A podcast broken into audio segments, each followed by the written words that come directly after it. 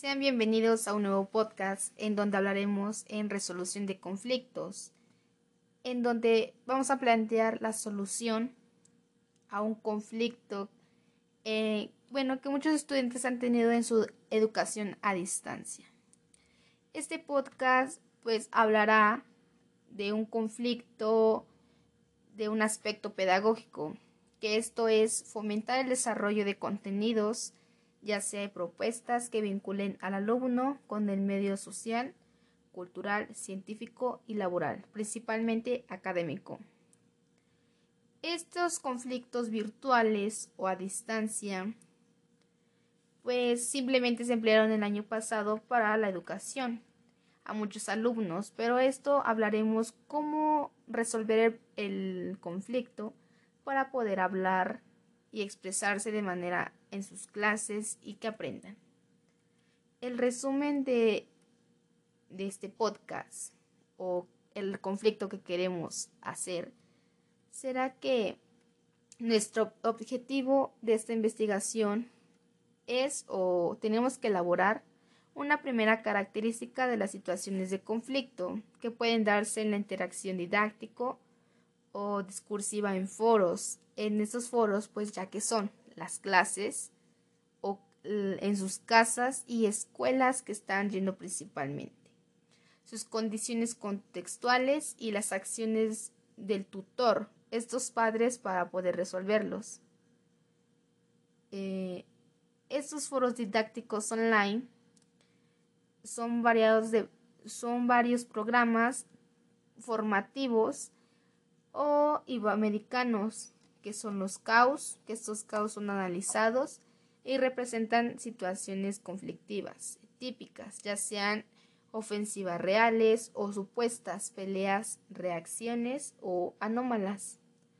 En estas pues, se pueden poner en relieve o revelar su interjuego comunicativo para que éste permita considerar la complejidad de la interacción en la red o inferir en la necesidad de la preparación profesional de los alumnos que estos serán online para evitarlas, para mantener distracciones o evitarlas, al mismo tiempo mantenerlas dentro de los límites aceptables o solucionarlas. Al igual, minimizando el impacto negativo en personas, ya sea en sus grupos sociales, y, y también iniciar en una actividad didáctica, en las que estos, en palabras clave, lo podemos decir que es educación a distancia. Comunidades de aprendizaje, los conflictos que se enfrentan, así como los padres que hacen lo posible para que aprendan, que serían enseñanzas de tutorial o competencias profesionales. Esta, pues, puede, hablaremos del conflicto pedagógico, cómo aprender o que los alumnos puedan, puedan agregar positivamente todos los logros o necesidades a su capacidad. Entonces, en esto, eh, que es la de la apreciación como identificación del planteamiento a la educación a distancia, motivado por asuntos como las expectativas del trabajo remoto, la cantidad y naturaleza de las actividades escolares, las implicaciones de la evaluación durante un periodo y las funciones de las autoridades escolares que implican la evaluación durante el periodo y las funciones de las autoridades educativas durante el confinamiento, el escrito finalizado o resaltado, así como las fortalezas detectadas y reflexionando sobre los principales desafíos venideros.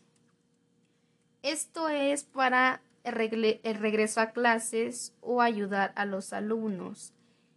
Pueden hacer en una agenda, respetar los horarios y así al mismo tiempo para el represente capítulo. El conflicto pedagógico, lo mucho que se habla el cual se habló anteriormente, también puede ser motivado por diferencias en la capacitación a las figuras educativas. Así como igual dar consejos en la clave en el proceso de aprendizaje a distancia. Esto pues es una carta abierta como para todos los estudiantes que ahora están inmersos en la educación a distancia. Sabemos que esto pues está sucediendo demasiado rápido para todos y sabemos que está, es, tan estresante como para ti como para todos.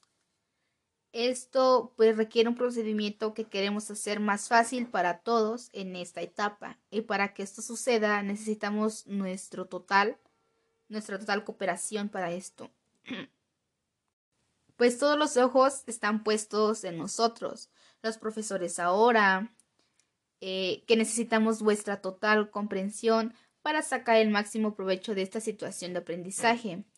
Ahora, aquí en este podcast te daremos 10 consejos o pasos, como los quieras tomar, para seguir adelante para poder aliviar la carga de tu profesor en, esta, en este estudio a distancia. Paso número 1. Consejo número 1. ten paciencia. Esto es que no seas negativo en algunos actores, así como en tus compañeros y problemas técnicos.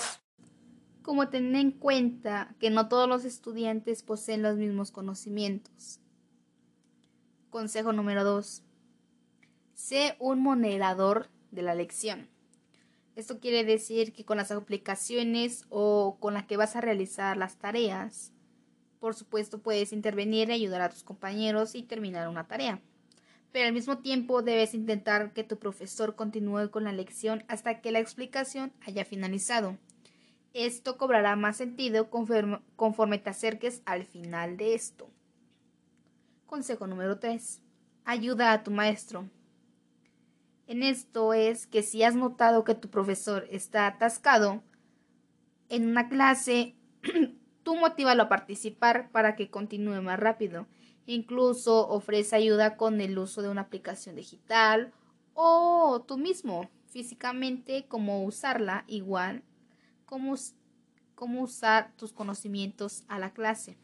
Sé educado, pero no te avergüences de mostrar que sabes algo al mismo tiempo. Esto. Consejo número 3. El consejo número 4 sería termina tus tareas a tiempo. En esto lo más probable es que cuando estos últimos meses que estés usando la tecnología para crecer o terminar tus tareas por primera vez, no hagas que tu profesor te lo recomiende varias veces. Colabora y completa tu tarea a tiempo para que el resto de la clase también te lo pueda agradecer enormemente y agregar algo. Consejo número 5. No intentes hacer trampa. Si quieres hacer un examen en línea, no hagas trampa. Tu profesor probablemente lo sabrá y probablemente acabe optando por un examen oral o no. Depende de cada uno. No quieres suponer que una asignatura por algo tan isorio, ¿verdad? Ahora que no vas a la escuela, tienes un poco de más tiempo para estudiar. Intenta estudiar un poco, un poco cada día más leer cada 15 minutos, tomar un descanso y tomar el, examen en serio, sino solo para sacar buena nota, sino que se quede en tu cabeza. Consejo número 6. Sé compasivo. La atención y la amabilidad es algo que no debemos olvidar a pesar de estar en, en el aula virtual. En tus compañeros de clase te hará sentir más cómodo. Consejo número 7. Intenta disfrutar del aura virtual. En el aprendizaje a distancia puede ser divertido si te llevas o haces participaciones plenamente. En también sugerir cualquier actividad.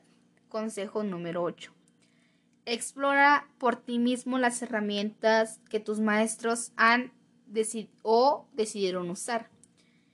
Esto es que pues sabemos que te gusta usar la computadora y los teléfonos celulares así ¿Por qué no tomas tu tiempo y exploras también las herramientas digitales de tu profesor que decidió usar?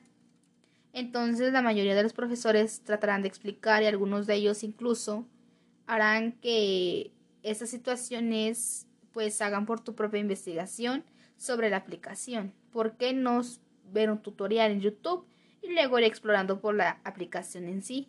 Y consejo número 10. Tómate en serio el aprendizaje a distancia, pero también intenta relajarte. La educación a distancia sigue siendo aprendizaje, pero no todos seguimos siendo estudiantes y profesores en el aula, en el aula. No importa dónde se encuentren, casa o en la casa. Tener esto en cuenta intenta comportarse bien en el aula virtual, así como en el aula, en el aula de ladrillos. Pero con esto en tu mente también intenta relajarte y actuar como lo harías normalmente en clase. Colaborar con el resto de la clase igual es un ámbito que pues te puede ayudar e incluso puede ser más divertido. También puede ser en persona ya que hablarás en línea y al mismo tiempo usarás el chat. Y para concluir, pues, ¿crees que estos tipos de detalles son importantes? ¿Crees que los estudiantes mayores deberán tomar parte en la responsabilidad del éxito de la clase a distancia?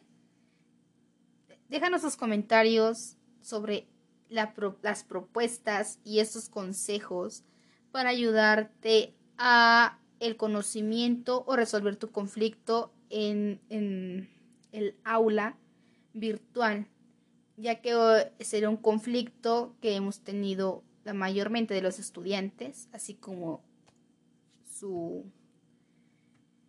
su proveedora de este audio. Así que los agradezco por su tiempo invitarlos a tomar sus consejos para tener un buen conocimiento y apoyo estudiantil.